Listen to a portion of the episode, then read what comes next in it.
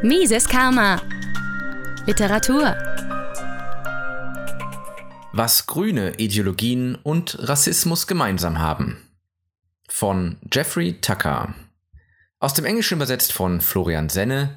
Der Originalbeitrag mit dem Titel The Link Between Extreme Environmentalism and Hardcore Racism erschien am 6.7.2016 auf der Website der Foundation of Economic Education. Beim Recherchieren und Schreiben über die Geschichte der Eugenikbewegung fing ich an, gewisse Gemeinsamkeiten zwischen den Menschen, die man vor 100 Jahren als Umweltschützer bezeichnete, und Rassisten festzustellen. Sie teilen die zutiefst illiberale Ansicht, ein weiser und allmächtiger Staat könne die Zukunft von Menschen und Natur am besten planen. Beide Gruppen gerieten bei der Vorstellung über Fortschritt ohne zentrale Planung in Panik, weil sie annahmen, er könne nur zur Degeneration, Rassenvermischung und Zerstörung führen. Sie träumten von einer Zukunft, in der nicht die ungewaschenen Massen, sondern sie selbst darüber bestimmen würden, wie Ressourcen verwendet und wie die Menschen sich fortpflanzen würden. Madison Grant rettet die Bäume und die weiße Rasse. Dank Informationen der Umweltschutzgruppe Mother Jones hat sich mein Verdacht bestätigt. In einem Essay auf ihrer Internetseite über Werk und Leben von Madison Grant 1865 bis 1937 möchten sie die linksprogressive Bewegung dazu bringen, sich ihrer eigenen rassistischen Vergangenheit zu stellen. Der schnauzbärtige Aristokrat Madison war der Held der Umweltschützer während der Ära der Progressiven. Er rettete die Mammutbäume Kaliforniens vor den Holzfällern. Er war der Guru hinter den ersten Nationalparks. Er setzte sich damals am stärksten dafür ein, Spezies vor der Ausrottung zu retten. Er war gut aussehend, weltgewandt, sehr gebildet und gut vernetzt. Und, Zitat, der größte Umweltschützer, der jemals gelebt hat. Grant schrieb auch ein Buch, das Adolf Hitler als seine Bibel bezeichnete. Damit ist sein 1916 erschienenes Werk The Passing of the Great Race gemeint, damals jahrelang ein Bestseller, der bei allen angesagten Leuten auf dem Wohnzimmertisch lag und vermutlich war es das krudeste, verrückteste und blutrünstigste rassistische Schriftstück aller Zeiten. Und es gibt viele Anwärter auf diesen Titel. Er trat für Rassentrennung, Ausschluss, Sterilisierung, Einwanderungsbeschränkungen, ein Sozialstaat, um Frauen vom Arbeiten abzuhalten, hohe Berufseintrittshürden, Mindestlöhne und aggressive Zentralplanung ein. The Passing ist wirklich schwer zu lesen. Sie werden mehr erfahren, als ihnen lieb ist, über die Unterlegenheit aller Menschen außer denen, die wie Grant sind. Er wollte die Menschen vor der Rassenvermischung warnen, die drohte, weil Juden, Italiener, Slawen, Afrikaner und alle anderen Gruppen außer derjenigen, die angeblich die Zivilisation erschaffen und groß gemacht hatten, an Einfluss gewannen. Unkontrollierte Vermehrung wäre unser aller Ruin. Eingestreut sind üble, ethnische Karikaturen mit dem Anschein von Wissenschaftlichkeit. Der, Zitat, polnische Jude, dessen Zwergengestalt, merkwürdige Art und rücksichtsloser Fokus auf die eigenen Interessen, auf die ganze Nation abfärben. Rassismus ist eine Ideologie. Wenn man einmal beginnt, diese Literatur zu lesen, die etwa zwischen 1880 und 1935 praktisch allgegenwärtig war, fängt man an zu verstehen. Das Wort Rassismus, das heute vollkommen inflationär verwendet wird, ist eine exakte Bezeichnung einer ganz bestimmten antiliberalen Ideologie. Es geht dabei nicht um schlechte Witze, Vorurteile oder sogar die Bevorzugung von Menschen der eigenen Rasse. Es handelt sich vielmehr um ein fest definiertes Weltbild, das Rasse als die wichtigste treibende Kraft der Geschichte sieht, weit vor allem anderen. Diese Ideologie zeichnet ein albtraumhaftes Bild der willkürlichen Rassenvermischung als Folge sexueller Freizügigkeit. Sie bietet auch eine Utopie, eine großartige Nation, bevölkert ausschließlich von reinrassigen Menschen der höchsten Qualität. Sie ist antikapitalistisch, anti-individualistisch und zutiefst antiliberal. Und sie sieht den Staat als Retter.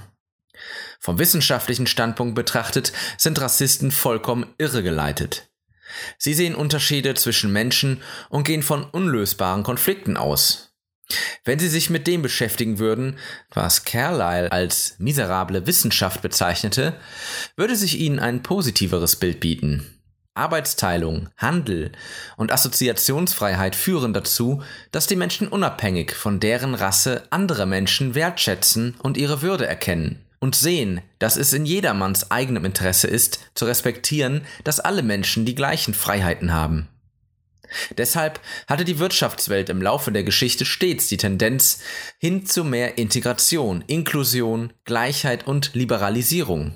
Deswegen wendet sich die Ideologie des Rassismus letztendlich auch immer gegen den Liberalismus. Grants Staatstheorie fasst all das gut zusammen. Zitat Die Menschheit erhob sich unter der Führung ausgewählter Individuen aus der Barbarei. Ihre persönlichen Fähigkeiten oder ihre Weisheit verliehen ihnen das Recht zu führen und die Macht, Gehorsam einzufordern. Solche Anführer waren stets Ausnahmen, aber solange die Tradition ihrer Vorherrschaft andauerte, waren sie in der Lage, die rohe Kraft der geistlosen Massen als ihre eigene einzusetzen und den blinden Trieben der Sklaven, Bauern oder niederen Schichten eine Richtung zu geben. Solch einem Despoten stand eine gewaltige Macht zur Verfügung, die er, Wohlwollen und Intelligenz seinerseits vorausgesetzt, zum Wohle der Rasse einsetzen konnte und auch regelmäßig so einsetzte. Selbst diejenigen Herrscher, die diese Macht auf das Übelste missbrauchten, gingen rücksichtslos gegen asoziale Elemente wie zum Beispiel Piraten, Briganten oder Anarchisten vor, die den Fortschritt der Gesellschaft hemmten, sowie eine Krankheit oder Verletzung ein Individuum hemmen. Zitat Ende. Grant gibt hier die Ansichten von Thomas Carlyle wieder, dem Begründer des Faschismus, zusammen mit der Pseudowissenschaft der Rassenverbesserung, aus denen eine Weltsicht folgt, die der liberalen Tradition von Jefferson bis Hayek diametral gegenübersteht. Wird die Geschichte von mächtigen und genialen Zentralplanern bestimmt oder vom dezentralen Zusammenspiel der persönlichen Entscheidungen von Millionen individueller Akteure? Es steht außer Frage, wie Menschen wie Carlyle und Grant und die faschistische Tradition diese Frage beantworten. Ihrer Meinung nach ist eine ungeplante soziale Ordnung gleichbedeutend mit Chaos und künftig Niedergang, vor dem sie nur starke Männer bewahren können. Mammutbäume und Nordländer. Dank dem Mother Jones Artikel bot sich mir die Gelegenheit, auch einige der Werke Grants zum Thema Umweltschutz zu lesen, über das er stets schrieb, vor und nach seinen Werken zum Thema Rasse. Dort ist derselbe Geist am Werk. Es geht um die Theorie einer Umwelt, in der die Stärksten überleben, man denke an die majestätischen Mammutbäume der Redwood Parks, und die anderen untergehen.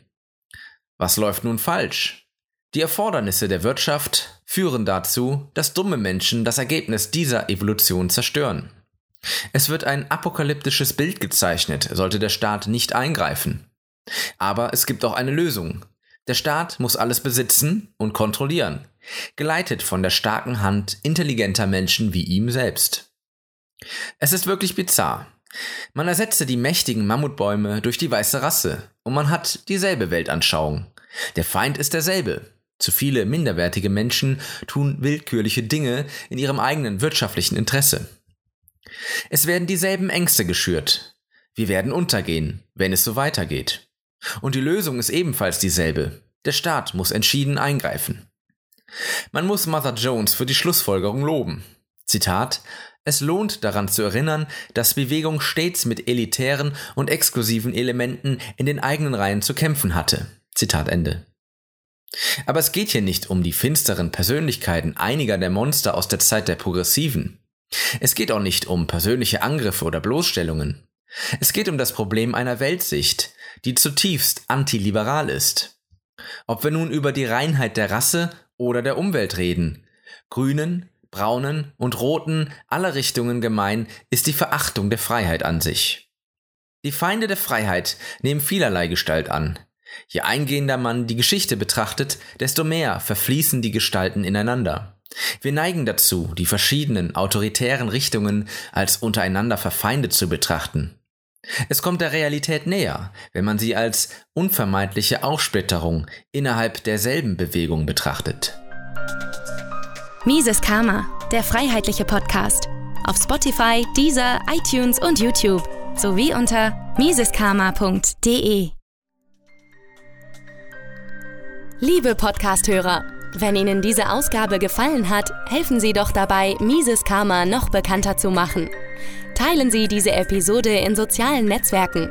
Erzählen Sie Ihren Freunden und Bekannten davon. Hinterlassen Sie einen Daumen nach oben auf YouTube oder schreiben Sie eine Bewertung auf iTunes. Jede noch so kleine Interaktion hilft dabei, den Podcast zu verbreiten. Anregungen und Kritik können Sie über das Kontaktformular auf miseskarma.de einreichen. Vielen Dank!